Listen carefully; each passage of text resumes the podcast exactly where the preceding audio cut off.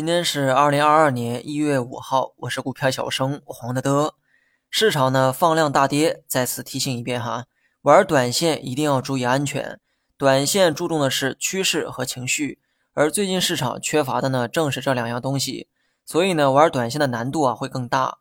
刚刚进入二零二二年，市场风格呢一定会发生转变，但这一过程中会先产生分歧。去年热门的新能源赛道火速的降温。宁德时代、隆基股份、比亚迪的跌幅都有目共睹。不是这些公司不优秀，而是再优秀的公司也得匹配合适的价格。虽然最近呢还是有很多关于新能源的利好出台，但市场表现的非常冷淡。这个呢就是情绪带来的一个影响。情绪高涨，利空呢都难以降温；情绪转弱，利好啊也当做是利空。新能源涉及的行业呢比较多，这里啊咱们主要讲一讲新能源车。新能源车如今面临的问题呢有两个，一个是估值太高，二是补贴退坡。估值高是我从去年就一直强调的问题，那么这里呢不再赘述。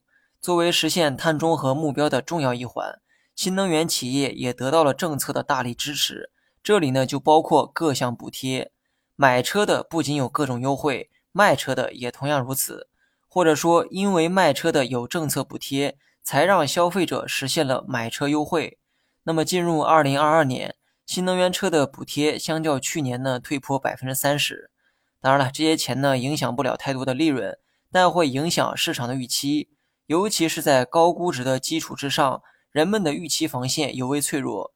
我一再强调，新能源呢是一个好赛道，不过目前的估值啊的确是偏高。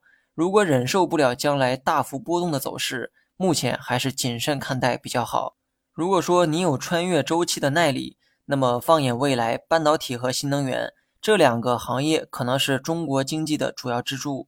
今天中药板块领跌市场，我一直认为中药的强势主要是靠炒作，没有哪个好公司经常会用涨跌停来表现。这种走势都是资金在里面玩击鼓传花的游戏，鼓声未停皆是赢家，鼓声停止，花到谁手里谁就高位跳水。今天崩盘的都是拿到花的人。我相信这个游戏啊还会继续一段时间，毕竟仍有几个小票还在打涨停板，未来几天股声很可能在他们手里戛然而止。相反，已经崩盘的那些股票很可能再站起来继续玩传花的游戏，不信咱们等着瞧。最后呢，说一下大盘，大盘短期呢出现了破位的迹象，上证还好一点，那么其他指数呢早已出现了破位。说实话，我也没猜到短期会跌这么狠。可能是有什么利空，不过从昨天的这个表现中啊，也能看出来，新年刚开始，市场的分歧呢异常明显。我对于中期看涨的判断始终不变，不过短期走势的确在走弱。因为我不是投机客，所以短期的波动呢不会让我调整仓位。但是追求短线收益的人，最近呢还是谨慎一些比较好。市场呢连续两天大跌，那么按照经验来看，大跌之后往往都是小 K 线的整理。可阳可阴，方向不会太明显，K 线的个头呢会明显变小。